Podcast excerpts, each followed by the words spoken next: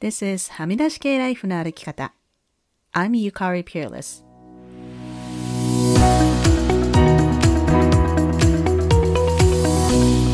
周りが決めた道からはみ出して自分だけの生き方をする人を応援するポッドキャスト。はみ出し系ライフの歩き方。Welcome to episode 228. 皆さんこんにちは。ピアレスゆかりです。サマータイムを導入している国では今日からサマータイムが終わり、夕方5時にはもう外は真っ暗というかなりドヨーンとなる人の多い季節になりました。最近では冬が苦手という方の中には、こう太陽光と同じくらいの光を発するこう特別なライトを持っているという方も増えてきましたね。これからちょっと暗い季節になりますが、メンタルヘルスには十分気を配っていきたいものです。さて、今週は先週の第227回でご紹介したフランスの彩香さんへのコメントがいくつか届いているので紹介したいと思います。勇気を出して犬のリーシュをつけていない人に声をかけたのに逆にひどいことを言われてしまったというお話でしたね。まずは、あきこさんから。はじめまして、ずっとサイレントリスナーでしたが、今回どうしても伝えたくメールしました。毎週ハミライを楽しみに聞いています。ラジオネームアキコです。フランス在住の中村さんのお話で、とても悔しい経験をされたのだなと思い、夫にこのことを話してみました。というのも、私たちは日本在住ですが、夫はフランス人で、こういうことはよくあるのか、それは女だからか、アジア人だからか見下されたのか、とても気になったからです。夫は開口一番、まさかその人は丁寧な言葉でお願いしたんじゃないか、と。私は、彼女は丁寧にシルブプレイをつけたそうだよ、と答えました。夫は、リーシュをつけなきゃいけない場所でリーシュをつけないバカな奴はいるものだ。そういう奴は自分がダメなことをしているって分かっていても、指摘されたところで虚勢を張ってくる。だから強めに言わないとダメだ。警察呼ぶぞ、くらいで。と言いました。小さい子が近くにいるからあなたの犬にリーシをつけなさい。かっこ命令形。と、まず言い、それがダメなら警察呼ぶよくらい言わないとダメというのが彼の持論でした。実際、夫の母、義理のお母さんですね、はいつもそんな感じで知らない人にいろいろきつめに注意しています。もちろんこれは一意見ですし、見知らぬ人にきつめに言うことは私は怖いなと思うので到底進められません。思わぬ事件に発展することもあるかもしれませんし。そして文化の違いとは言いつつ、個人差も大きいので一括りにはできませんが、夫や義母のこちらがヒヤヒヤするような強めな態度を日々見ているので、フランスでは日本以上に強気に行かないといけないのかしらと思い、ご参考にとメールしました。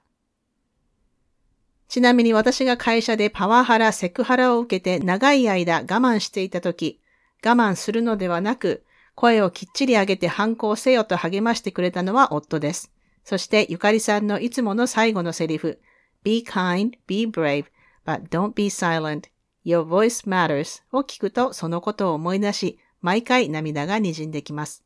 長文になってしまいましたが、お読みいただきありがとうございます。はみらいいつもありがとうございます。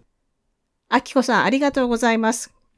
これは本当にフランスの方独特のご意見で、私みたいにフランス語もわからない、ましてやフランス人の文化もわかっていない人間にとっては、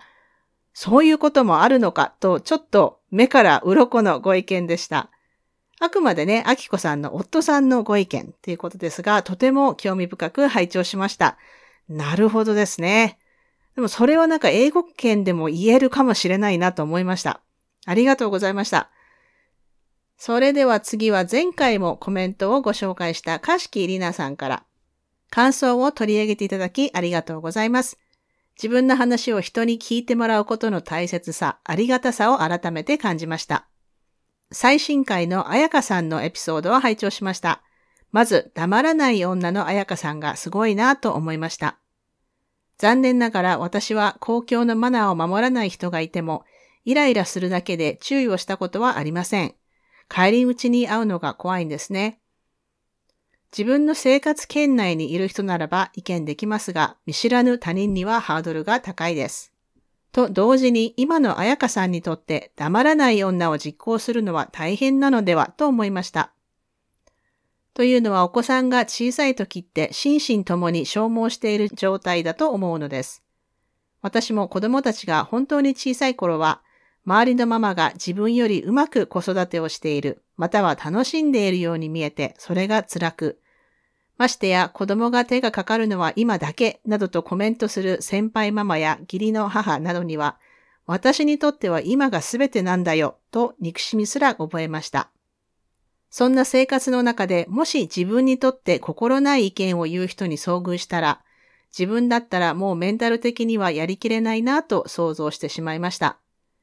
人生にはいろんなステージがあると思います。コンフォートゾーンを出て活動する時期もあれば、安心できる環境でゆっくりするのがいい時期もあると思います。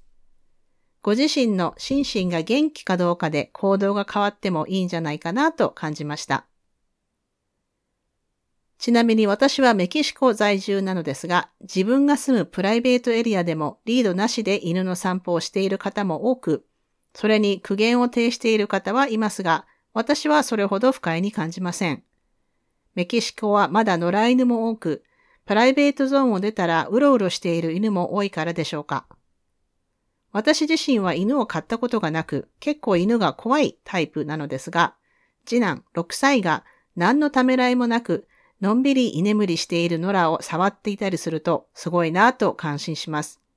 最後は取り留めのない話になってしまいましたが、これからも配信楽しみにしています。また、機会があればお話し会にも参加したいです。では、季節の変わり目ご自愛ください。りなさんありがとうございます。そうですね。あの、毎回必ず声を上げなければいけないわけではないですから、自分のメンタルヘルスを最優先にするっていうのは大事なことだと思います。彩香さんとの会で言いそびれたのが、まあ、一応確認しておきたいんですが、こう私がいつも言っている声を上げるということは、社会のルールを守っていない人に注意しないといけないということとイコールではないということです。規則を守らないで、周りに迷惑をかける人はたくさんいて、もちろんそういう場に遭遇したら注意したり、お願いしたりするのは悪いことじゃないし、で周りに感謝されたりするかもしれませんが、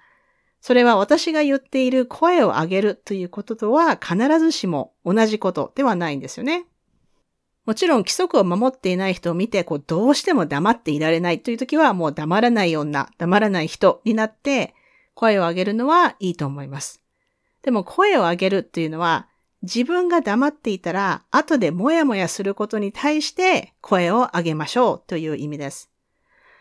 例えば、こう、みんな列になって並んでるのに、順番をスキップする人とか、まあ見ててイラッとしますけど、まあこう、それが気になって仕方がないなら、声を上げるべきだし、まあただこれはあの、リナさんも書かれているように、時と場合を選びますよね。こうなんか何あの人ってこうイラッと来て、それで済むんだったら別に声をね、絶対上げないといけないってわけじゃないと思うんですよね。で、これはあの、バウンダリーの話になるんですけれども、例えば、義理のお父さんお母さんが、こう、孫の顔見たさに、ほぼ毎日、前もって連絡を入れずに、こう、突然訪問してくるときとか、まあ、それが気にならないなら別に何も言わなくてもいいと思いますけど、もうそれがこう嫌で嫌で、